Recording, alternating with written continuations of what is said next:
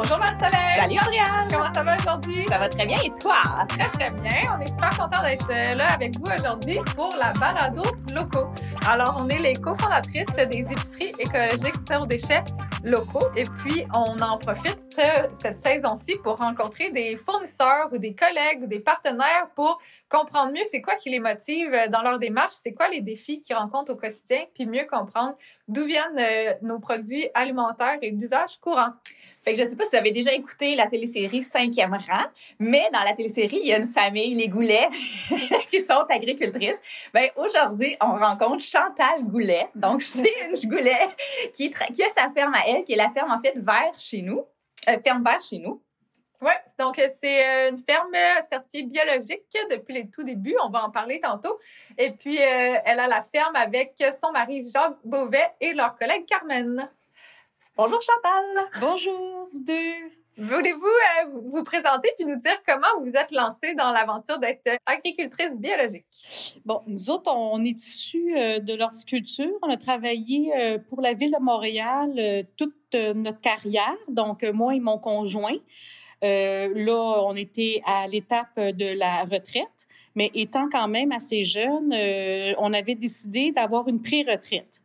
Euh, bon, pourquoi l'agriculture? C'est un rêve, euh, tous les deux, euh, de jeunesse qu'on avait de, de, de faire de la nourriture pour les gens, de faire de la bonne nourriture. Moi, j'aime l'abondance, j'aime partager l'abondance, puis mon conjoint aussi. Donc, avec notre travail tout au long de notre vie, on a acquis beaucoup d'informations et d'aptitudes. Sauf que quand on est arrivé en agriculture, là, on s'est rendu compte qu'il y avait quand même euh, un bon euh, décalage entre faire un jardin, euh, avoir un sans-arbre de culture et être maraîcher de petite surface. Alors, ça a été tout un ajustement pour nous deux de, de juste essayer ça. moi, les, ce qui me motive beaucoup dans la vie et qui me fait avancer, c'est l'apprentissage je, dois, euh, pour moi, pour me maintenir euh, euh, intéressée et intéressante dans la vie, l'apprentissage, peu importe lequel, c'est ce qui me motive énormément. Et puis, dans l'agriculture, tu n'as jamais fini d'apprendre. Avec notre pré-retraite, on, on, on réalise un rêve de jeunesse. Bon, le rêve de jeunesse, ça s'acquiert avec beaucoup de de volonté parce que l'agriculture, c'est un métier qui est très difficile. Euh, il y a la température, il y a les nuisances, les, les insectes, les, les, maladies des plantes. Toutes les plantes ont leur euh, recette de gâteau. Ça lève ou ça lève pas. fait que il y en a qui aiment euh, germer au frais, il y en a d'autres c'est au chaud. Alors il faut tout connaître ces détails-là pour avoir une production au bout du compte. Donc, euh, puis pour nous qui euh, sommes nés euh, à Montréal, de parents et de grands-parents montréalais, on est une lignée, moi et mon conjoint, de Montréalais. on avait envie de vivre la campagne. donc, ça, c'est aussi un rêve qu'on avait on voulait un, projet rassembleur. Donc, nos amis de Montréal, euh, qui n'ont pas nécessairement vécu la campagne, ça leur permet de venir mettre la main à la terre, euh, euh, de nous donner un coup de main, puis qu'on mange en fin de journée autour d'un bon repas. Fait que ça, c'est vraiment quelque chose qui qui nous intéressait dans ce projet-là. C'est sûr qu'on n'avait pas non plus visualisé tout ce que ça prendrait de plus souvent, on, embarque dans un projet avec des idéaux et euh, la réalité nous rattrape. Fait que là, la réalité nous a rattrapés. On a eu, à chaque année, on fait le choix de continuer à faire l'agriculture. En fin de saison, vous me demanderiez, ça te tente l'année prochaine? Puis je vais vous répondre non. Pendant l'hiver, là, ça me retravaille, puis là, j'ai encore, j'ai encore des projets. Donc, euh, on va aller au bout de ce qu'on a à vivre en agriculture le temps que euh, la santé nous le permet. Oui, parce que vous êtes quand même, euh, tu sais, c'est quand même un projet de pré-retraite. Puis souvent, les gens qui se lancent en agriculture, ils sont quand même jeunes, là. fait que, tu sais, je me demandais si cette réalité-là, physique, c'est quand même un travail qui est très, très physique et extérieur, souvent à quatre pattes, tout ça. Est-ce que ça, vous arrivez à bien concilier? Oui, en fait, euh, en fait, euh, en ayant travaillé physiquement toute notre vie, c'est pas comme si on sortait des bureaux pour s'en aller dans quelque chose. Hein? Donc, nous autres, on sait déjà travailler avec les outils. On connaît déjà nos faiblesses. On sait comment remédier à, à ne pas se blesser on a déjà des blessures, on va dire, du travail, une usure du travail, mais étrangement, la plupart des gens qui ont travaillé comme en horticulture euh, gardent un aspect jeune. Euh, par rapport à, mettons, des gens qui sont dans les bureaux, on va nous mettre, euh, nous autres, à côté de ces gens-là, on a de l'air plus jeune. Puis la force, la force physique, puis le muscle, moi, j'ai commencé euh, à, étudier en horticulture, j'avais 16 ans. Donc, j'ai bâti une musculature euh, qui, évidemment, j'en repère, là, mais, euh, le fait est que aussi, on sait travailler. on sait quand s'arrêter. Fait ça fait que en tout cas, moi, je prétends qu'on on va durer le temps que on ne sera pas comme blessé sérieusement. Moi, j'ai pas de douleur euh, chronique. J'ai pas de douleur euh, nulle part en fait, euh, mais je peux je peux être sensible au niveau du dos. Fait que là, ben ça, c'est il rentre tout à ce moment-là une gymnastique d'entretien du corps que nous autres, on n'a comme pas le choix de faire. Fait que c'est comme un rythme de vie qui est différent qu'on a déjà acquis aussi. C'est sûr qu'on aurait aimé euh, la jeunesse euh, qui se joint à nous. On espère encore euh, quelqu'un qui peut-être se joindrait à nous, qui aurait la jeunesse pour laisser ce patrimoine-là, puis que nous autres, on se retirerait, mais qu'on... Moi, j'adore sortir dehors. J'adore être à l'extérieur, avoir un, truc à faire à l'extérieur. C'est pas juste, mettons, je vais aller prendre une marche. Non, de créer quelque chose. Fait que c'est ça qui nous, qui nous pousse puis qui nous, qui nous amène à, à continuer encore à faire ce qu'on fait. Génial. Puis euh, si euh, vous nous disiez vraiment votre ferme est où, puis à quoi ça ressemblerait là, si on y va là, en, termes de grandeur, puis comment c'est, comment si on avait une idée là? OK. Nous autres, on est dans l'Outaouais, au nord de Montebello, entre, euh, ben, sur le chemin qui s'en va vers Tremblant. On est vraiment dans un petit rang de campagne, là. OK? Nous autres, les voisins, on les voit pas tant que ça, là. On est entouré de bois. Euh, on a acheté un 100 acres en tout. Euh, la maison, la maison est quand même assez grande. On a des garages à côté, mais de superficie de travail, on a à peu près, je vous dirais, un 4-5 acres, ce qui est euh, pour deux personnes euh, qui sont peu mécanisées énorme, énorme là. On va tenter euh, de faire un maraîchage qu'on appelle intensif. Donc, ça, on va voir aussi où ça nous amène. Nous autres, on a choisi, puis on était très chanceux dans quand on a acheté, on a, on a un point d'eau euh, naturel. Donc, on est comme un peu, un peu plus en bas dans les montagnes. Il y a des montagnes un peu tout le tour. Il y a les montagnes, l'eau se, se déverse dans, sur notre terrain. Donc, nous autres, notre point d'eau ne, ne, ne se tarit jamais. Notre problème, c'est les surplus d'eau parce que nous autres, on est dans l'ancien, euh, l'ancienne mer de Champlain. Alors, on a un 3-4 pieds de, de sable ou de terre avec une grosse, grosse couche d'argile en dessous. Fait qu'un coup d'eau, nous autres, on, on est vraiment inquiets. Ça, c'est, notre... Mais manquer d'eau ou une sécheresse, nous, ça ne nous inquiète pas du tout. Fait que nous autres, on, on, on a sur le terrain, même si on a peu de, de, de, terrain à cultiver. On a de la terre noire, on a un, coin où il y a plus d'argile aussi qui fait euh, des, des, des légumes euh, euh, plus, plus gros. Puis on a beaucoup de sable. Donc c'est la patate et on a surtout zéro roche on n'a pas du tout, du tout de roche dans notre sol. Ce qui fait... Des belles carottes droites, là. oui. Ce qui, ce, qui, est comme, euh, tu sais, c'est comme un gâteau des anges, mettons, comparé. Pour travailler le sol, c'est encore les, les, les, les, les, réflexes, les repères avec la pâtisserie. Hein? Tout tourne autour de la nourriture. Donc, c'est ça. Nous autres, on a acheté deux tunnels chenilles pour pouvoir avoir euh, un abri.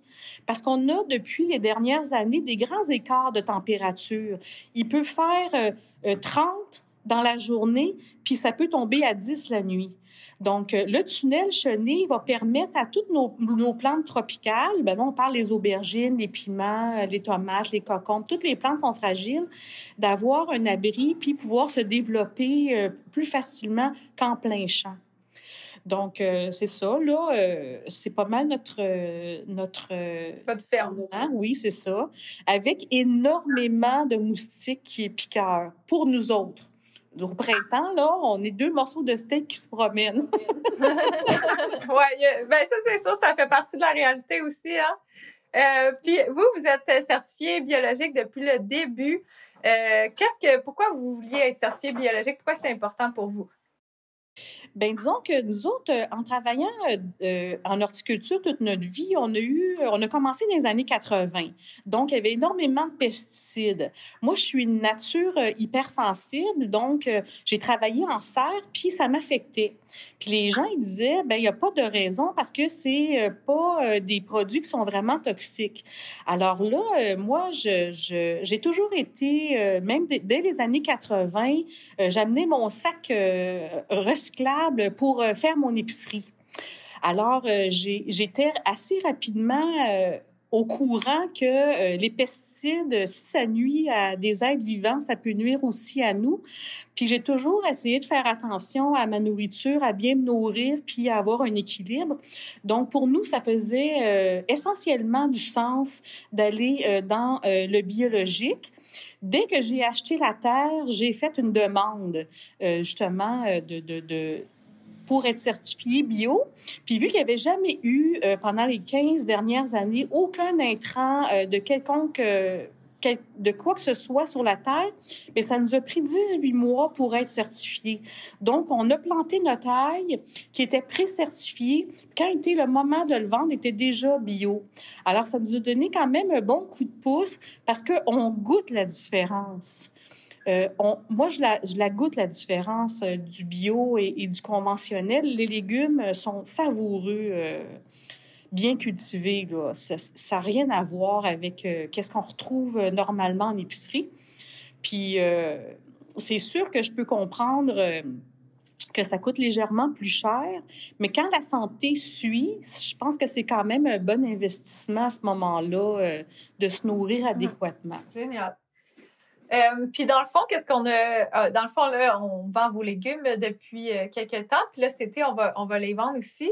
puis qu'est-ce qu'on trouve vraiment le fun, en fait, c'est que vous nous avez contacté dès cet hiver pour qu'on prévoit un peu qui va acheter quoi en quantité pour déjà prévoir les, récoltes, ce qui va être planté cet été, les récoltes et tout, pour essayer de en fait, pour nous, c'est vraiment un bon outil de réduction du gaspillage alimentaire, puis aussi de pouvoir s'assurer de soutenir nos petits producteurs euh, maraîcher, puis euh, en acheter les quantités que vous allez avoir, puis en même temps que ça réponde aussi aux besoins des citoyens, euh, puis de, que vu qu'on on, voit beaucoup ce qu'ils nous demandent, puis qu'on a beaucoup leur avis à, tous les jours, fait que de pouvoir transférer aussi cette information-là qu'on a. Que, est-ce que c'est, c'est une manière que vous vous y prenez depuis récemment ou ça fait longtemps? C'est quoi le but pour vous de ça? Bien, nous autres, on n'avait pas envie de faire des paniers bio. Ça, c'était euh, quelque chose qu'on trouvait de difficile. L'année passée, on avait aussi des épiceries, quelques restaurants, puis on, on, a estimé être capable de vendre. Donc, on a été plus à tâtons, ce qui a fait qu'on a eu des pertes. Moi, euh, bon, là, euh, quand que je parlais des pertes qu'on allait avoir, les gens disaient, oui, mais donnez-les à à des, à, des organismes qui euh, recyclent les légumes ou en tout cas en fait profiter des gens moins nantis.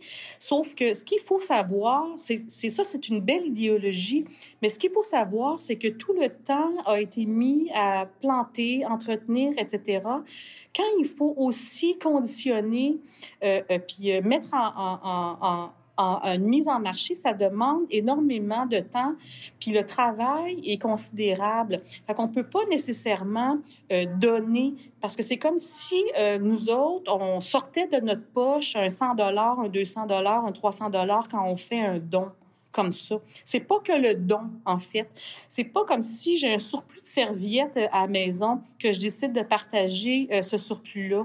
C'est que quand on veut partager un surplus, il y a quand même un coût à ça. Alors là, pour nous autres, l'idée, c'est d'avoir le moins possible de pertes.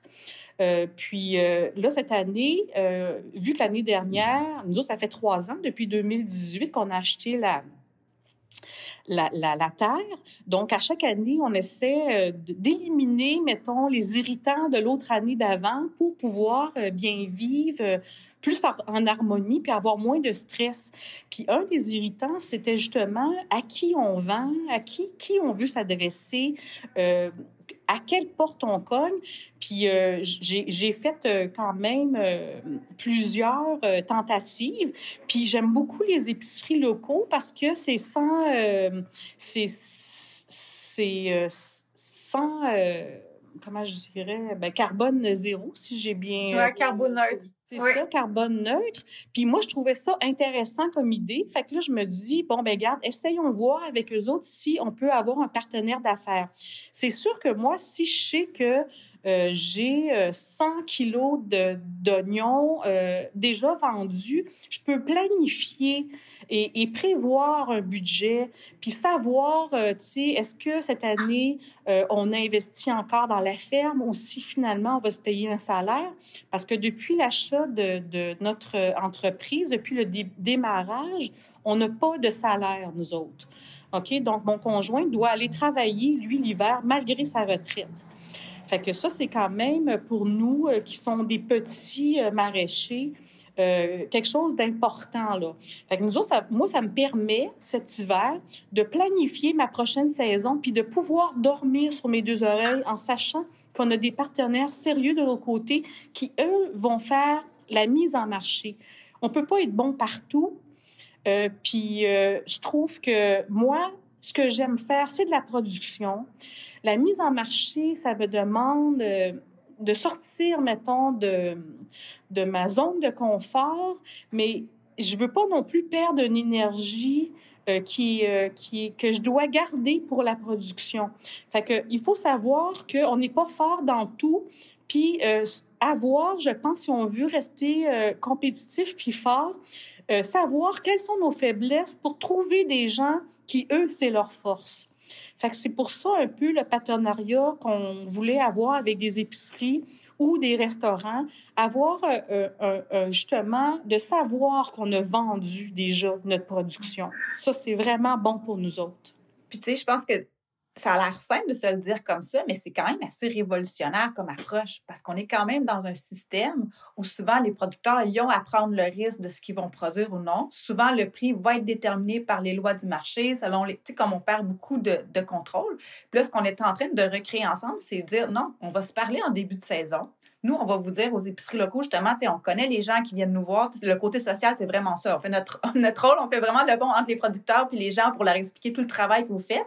Puis on sait ce que les gens veulent manger. Fait en discutant avec vous, on est capable de vous dire bon, ben, on pourrait prévoir tant d'oignons, tant de pommes de terre, tant de navets. On sait qu'on va le vendre, tout ça. Vous, ça vous sécurise. On s'entend en début de saison sur le prix qu'on va.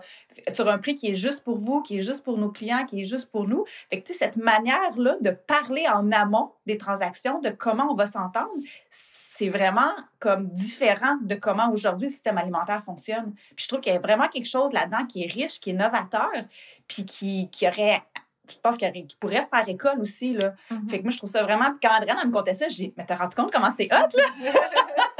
mais je, je sais que vous, dans le fond, c'est juste comme vous trouvez des solutions pratiques aux, défis que vous rencontrez, mais il y a vraiment quelque chose d'innovateur dans cette approche-là. Puis que je pense qu'on aurait intérêt à documenter puis à, comme à, à, partager, en fait. Là. Puis, je pense que pour vous, ça a un gros impact. Puis même pour nous, ça a un gros impact. Tu sais, qu'on l'a eu pendant la pandémie, on voyait le prix des aliments comme fluctuer de manière comme incroyable d'une semaine à l'autre sur lequel on n'a aucun contrôle, tandis que quand on crée des partenariats locaux comme ça avec vous, ben ça nous crée une résilience alimentaire, ça nous crée une sécurité. On sait comme ça, comme juste des avantages. Là. Mmh. Puis euh, tu sais, les, les, prix sont plus stables. Puis justement, quand c'est. Parce que c'est. On en parlait avec euh, notre euh, producteur maraîcher Ludovic des Fermes des Arpents Roses récemment. Puis c'était la même réalité. Tu sais, c'est la, la réalité de toute les petits producteurs québécois, puis les grands aussi, parce qu'on sait qu'il y a beaucoup, beaucoup de pertes au champ. Mais là, si on peut prévoir, puis éviter ces pertes-là, ben, ça va se répercuter dans le prix, en plus des avantages environnementaux de ne pas avoir de gaspillage alimentaire. Fait que comme tout le monde est vraiment gagnant dans le, dans le processus. Là, fait qu'on pense que c'est quand même un bon outil pour vraiment euh, venir euh, aider le, notre planète. Exactement. Mais quand, quand que, mettons, on vend, tu sais, mettons, moi, je voudrais vendre euh, dans une grande chaîne alimentaire, je n'ai pas la capacité parce que je n'ai pas la quantité pour entrer là. Fait si je veux pas, si je veux pas épuiser ma terre avec le même légume, donc, je dois être diversifié, ce qui, ce qui implique aussi plusieurs machines pour différents légumes. Donc, euh, le, le, je fais pas un sans arbre de patates ou je fais pas un sans arbre de la même chose. Je fais des rotations de culture, ce qui fait que j'essaie aussi de nourrir mon sol de, de parce que le sol, c'est ce qui va donner aux légumes, euh, pas juste son goût, hein, mais euh, sa valeur nutritive, euh, la force de son légume qui va, nous, qui va nous nourrir notre corps vraiment en profondeur. Donc, si le sol est pauvre, ton légume ah, t'apportera rien. manger une boîte de carton, des fois, c'est plus nutritif que ce qu'il y a dedans. Donc, pour moi, tout ça, c'est lié. La vie, tout ça, c'est lié. Si moi, je saute l'étape, mettons, du grossiste qui va me donner pratiquement rien pour mes légumes, puis que je vais directement à l'épicerie vendre mon légume, je vais obtenir plus d'argent, puis je vais puis je vais faire un voyage pour un ou deux ou trois endroits au lieu d'avoir euh, plusieurs euh, places à faire. Ce qui fait que nous autres, notre temps de livraison va être raccourci aussi. Hum. Puis souvent, ça vient à la fin de votre journée de travail qui est déjà très remplie, là, la livraison. Fait que, comme on sait que c'est précieux ce temps-là aussi. Là. Moi, j'avais une question qui n'a peut-être pas rapport, là, mais vous avez dit qu'en fin de saison, vous êtes vraiment très fatigué, c'est vraiment très exigeant. Quand c'est le temps des récoltes, tout arrive en même temps. Puis Ludovic aussi, c'est ça qu'il partageait. Là, à chaque année, il, comme, puis là, il prend une année sabbatique justement parce que comme il c'est difficile comme mode de vie. Puis je me demandais, est-ce que en tant que citadin, en tant que consommateur, est-ce qu'on pourrait vous aider? Puis je parlais de ça avec euh, Justine euh, dans le coin de la Nodière, puis elle me disait, elle, elle a vécu longtemps en Europe, je me souviens plus quel pays d'Europe, je pense que c'est la Suède, puis elle m'expliquait que longtemps, il y a eu la journée de la patate ou la semaine de la patate, c'est-à-dire que quand c'était le temps de récolter les pommes de terre, les écoles primaires fermaient, puis tout le monde allait au champ, puis contribuait en fait à aider au, au temps des récoltes. Puis je me demandais, est-ce que selon vous, c'est une pratique qu'on devrait réintroduire dans nos sociétés, c'est-à-dire prendre conscience que collectivement, si on veut une agriculture à échelle humaine, si on veut sortir de l'industrialisation, il va falloir qu'il y ait beaucoup plus de gens qui mettent la main à la terre, puis qui viennent donner de l'aide, qui viennent donner du support pour des corvées, justement, de, là, je disais patates, mais est-ce que pour vous, c'est quelque chose qui pourrait faire du sens ou c'est euh, complètement farfelu? C'est pas nécessairement farfelu, euh, mais c'est euh, une logistique euh, qui est très différente. Parce que nous autres, à cause des lois de CSST, entre autres, s'il y a des gens qui viennent nous aider, ils doivent être protégés s'ils se blessent par la CSST. donc, ça nous, ça nous octroie aussi des coûts. tout ça, ça a l'air banal, mais quand que les gens viennent nous aider au champ, parce qu'on a des amis qui viennent, puis bon, c'est très agréable, euh, mais ça demande quand même, quand, quand, il y a plusieurs personnes qui viennent, tu sais, la structure euh, de la maison n'est pas faite pour avoir, mettons, 20 euh, ou 30 personnes dans la même journée. Tu sais, ça demanderait la location d'une toilette, la location. Puis il y a aussi que, étrangement, il, faut, il faut montrer aux gens comment travailler. Moi, j'ai des instruments pour femmes, OK? Mon chum, il a ses instruments pour hommes. Lui, il, a une plus grande force physique. Donc, lui, il n'utilise pas les mêmes instruments pour moi que moi euh, au chant.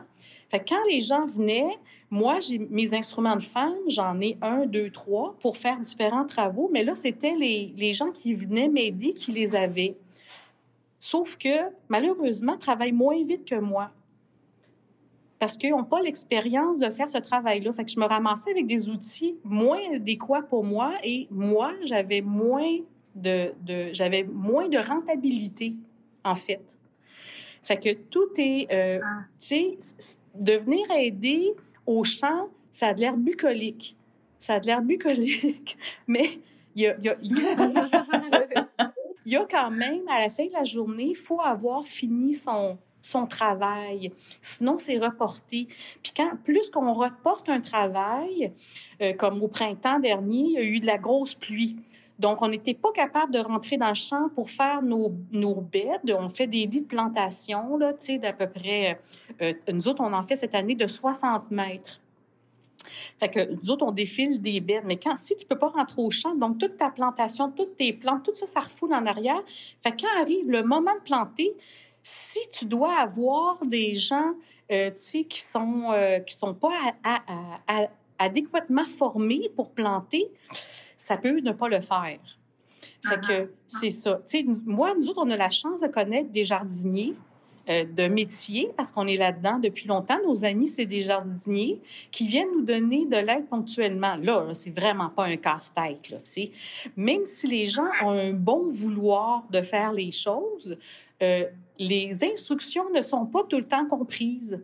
Puis là, je vais te donner un exemple. Ma fille Carmen, qui devait être avec moi, à un moment donné, j'ai dit, va me ramasser quelques feuilles de roquettes pour faire une salade. Puis j'avais un mètre carré de roquettes, bien plein pour tout mon automne, ma salade d'automne. Elle a tout arraché. Elle a tout arraché.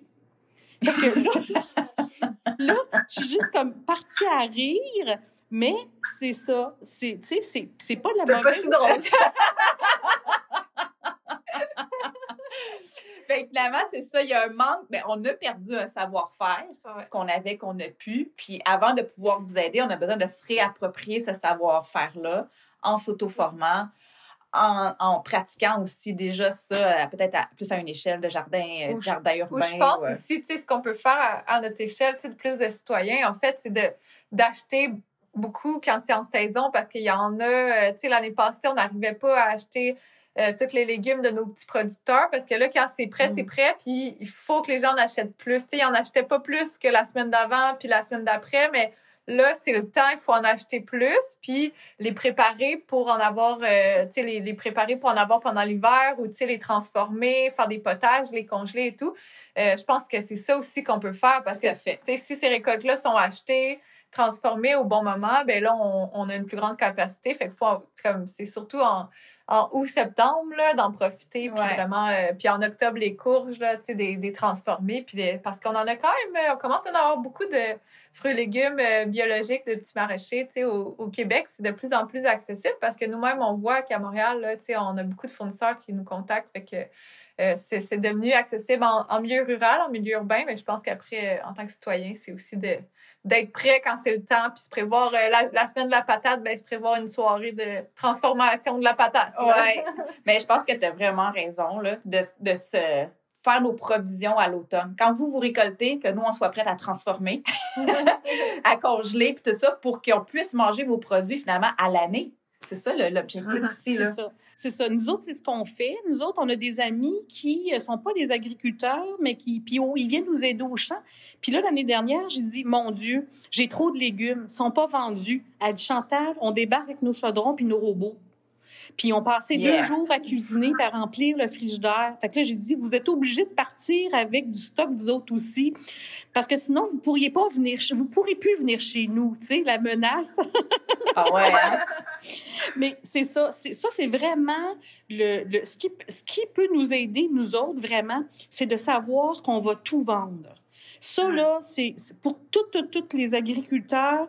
Quand tu es, convaincu que tu vas tout vendre, la vie est plus facile.